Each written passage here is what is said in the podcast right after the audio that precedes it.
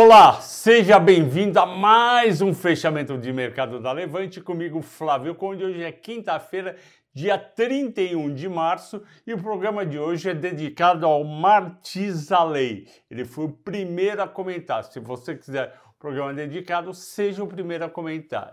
E temos uma promoção. Se você ligar para o atendimento da Levante amanhã, você vai ter um desconto na série Small Caps, que é a série que eu cuido. Então pode ligar amanhã e falar: eu quero o desconto que o Flávio Conde diz que tem para assinar a série, ok? O Bovespa teve um dia bem volátil, começou positivo e à tarde começou a negativar e terminou o mês e o trimestre a 119.999 pontos. Parece até o, o número da besta invertido. Recuando no dia 0,22, influenciado negativamente pelas bolsas americanas que caíram 1,5. E por que caíram as, as bolsas americanas? Caíram tanto porque os investidores ficaram desanimados com a situação na Ucrânia e também com o índice que chama Personal Consumption Expenditure, que fechou 12 meses com 5,4 de alta, e esse índice é muito acompanhado pelo Fed, e o Fed gostaria de ter esse índice em 2%. Portanto, a probabilidade de aumento da taxa de juros dos americanos mais rápido do que esperado, em meio por cento ao mês, cresce a cada número.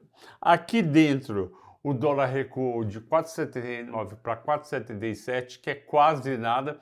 Chegou também a 4,73 durante o dia, mas como eu escrevi no Telegram hoje de manhã, eu começo a ver investidores estrangeiros comprando, fazendo posição comprada em dólar, que eles não, não têm feito, sempre que vai abaixo de 4,75, portanto, o dólar pode ter encontrado um suporte a 4,75 no curto prazo.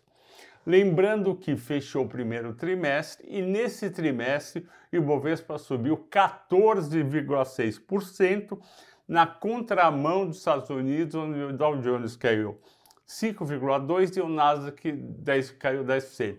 Isso daí é um fato raro nos últimos 20 anos, eu que acompanho mensalmente e trimestralmente como que anda a bolsa brasileira e a bolsa americana e a bolsa brasileira acompanha em 82% dos meses o desempenho da bolsa americana. Então a brasileira segue a americana porque a gente sabe que o rabo não abana o cachorro, mas sim o cachorro que abana o rabo mas houve esse descolamento por conta de dois fatores muito importantes.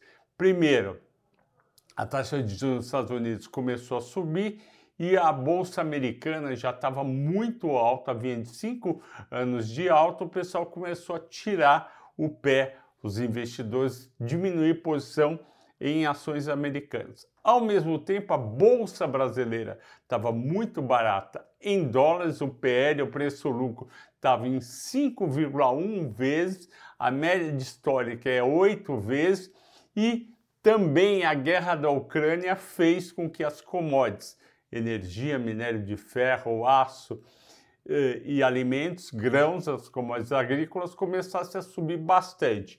Aí, essa foi a combinação perfeita para o investidor estrangeiro vir para o Brasil e comprar ações. Eles devem ter visto hoje na capa do jornal eh, Estado de São Paulo que a Bolsa recebeu 1 bilhão e 400 milhões em média por dia no mês de março. Então, esse volume, que deu cerca de 90 bilhões entrando no Brasil, foi muito alto e justificou o aumento do preço das ações.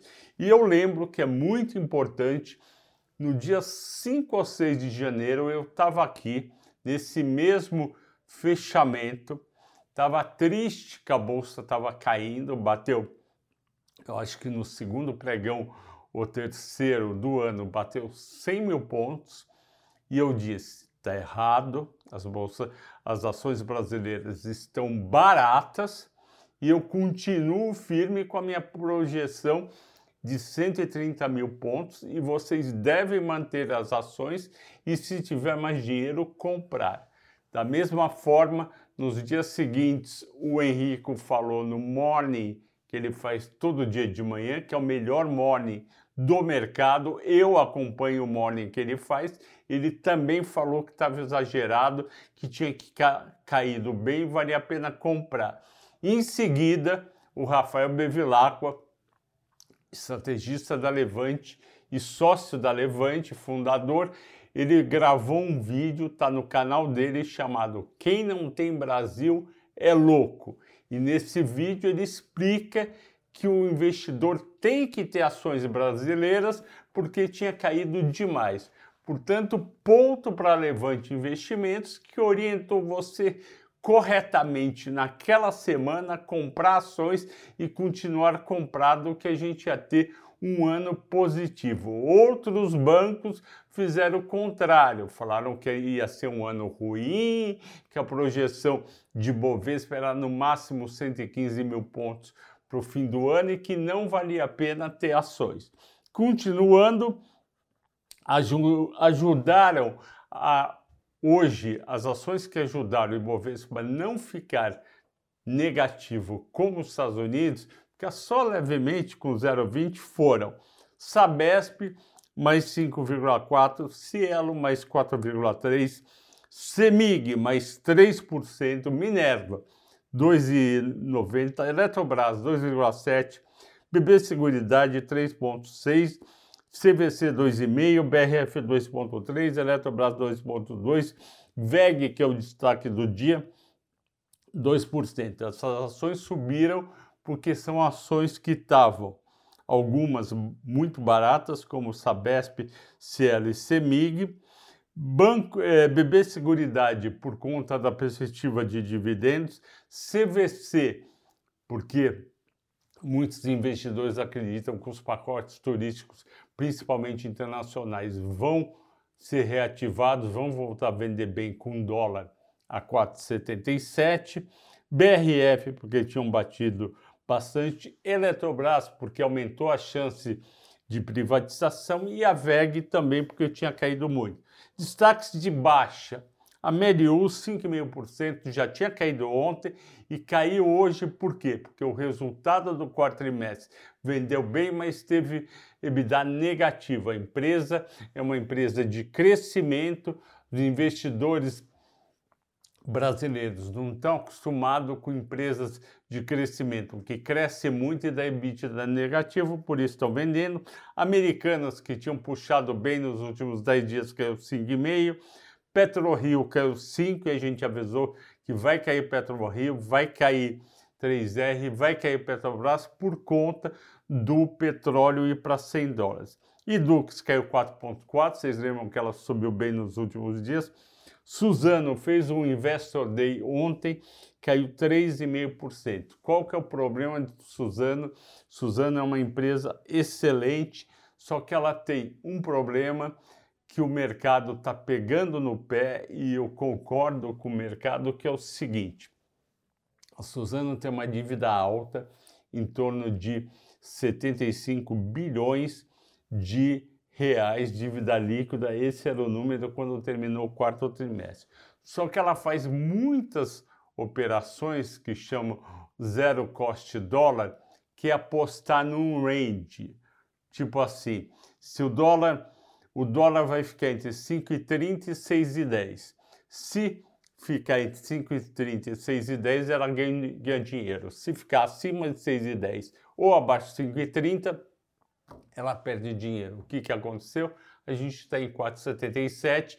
Eu desconfio que esse trimestre a Suzano vai ter uma grande perda, uma perda bilionária na parte de derivativos com essas operações.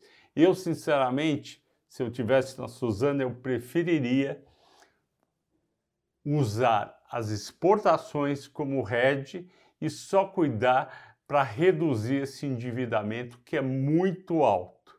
A Vale já fez isso com sucesso, a Usiminas já fez isso com sucesso, A Petrobras reduziu bastante a dívida, eu reduziria a dívida líquida, não faria os investimentos para crescer produção que eles vão fazer e não ficaria apostando em intervalos, ranges de dólar. Essa é a receita para perder dinheiro e a VCP, que quebrou na crise de 2008 e foi adquirida pela Suzano, já fez isso e se deu mal. Então, Suzano, fica aí o meu recado para vocês. Banco Pan caiu 3,4, Braskem 2,8, Usiminas 2,8.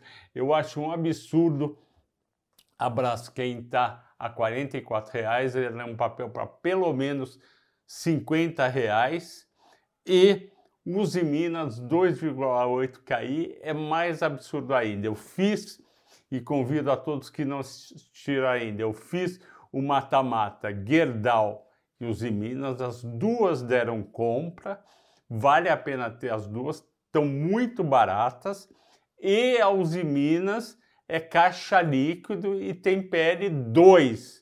PL2. O PL da Lojas Americanas é 55. O PL da o PL da Localiza é 33. Por que, que o PL da Uzi Minas, que não tem dívida, é apenas dois, porque vai cair o preço dos produtos siderúrgicos, vai cair as vendas, pode cair um pouco, mas não vai para mais do que PL3. Então vale a pena ter os Minas em carteira. O destaque dos assinantes da Levante é a VEG. Porém, a VEG se resume a dólar e operações lá fora e exportação. 60% da receita da VEG é ligada ao dólar. A empresa vai muito bem, vende muito bem, é uma empresa classe A, muito bem no mundo, líder em vários mercados, vai se beneficiar pela adoção da bateria e do motor elétrico nos carros e também de investimentos em energia eólica, porque ela produz aquelas pás eh, para a energia do vento, o que, que acontece? Quando o dólar cai, ela cai, quando o dólar sobe, ela sobe. Está muito resumido a isso, eu acho errado, mas já era uma ação bem precificada, por isso que ela está num range bem curto aí e não, não sai do lugar, ok, pessoal? Agradeço a todos pela audiência e pela paciência, principalmente do Richard que está aí gravando com a gente. Eu atrasei para começar, demorei demais. Boa quinta-feira a todos e até sexta-feira amanhã.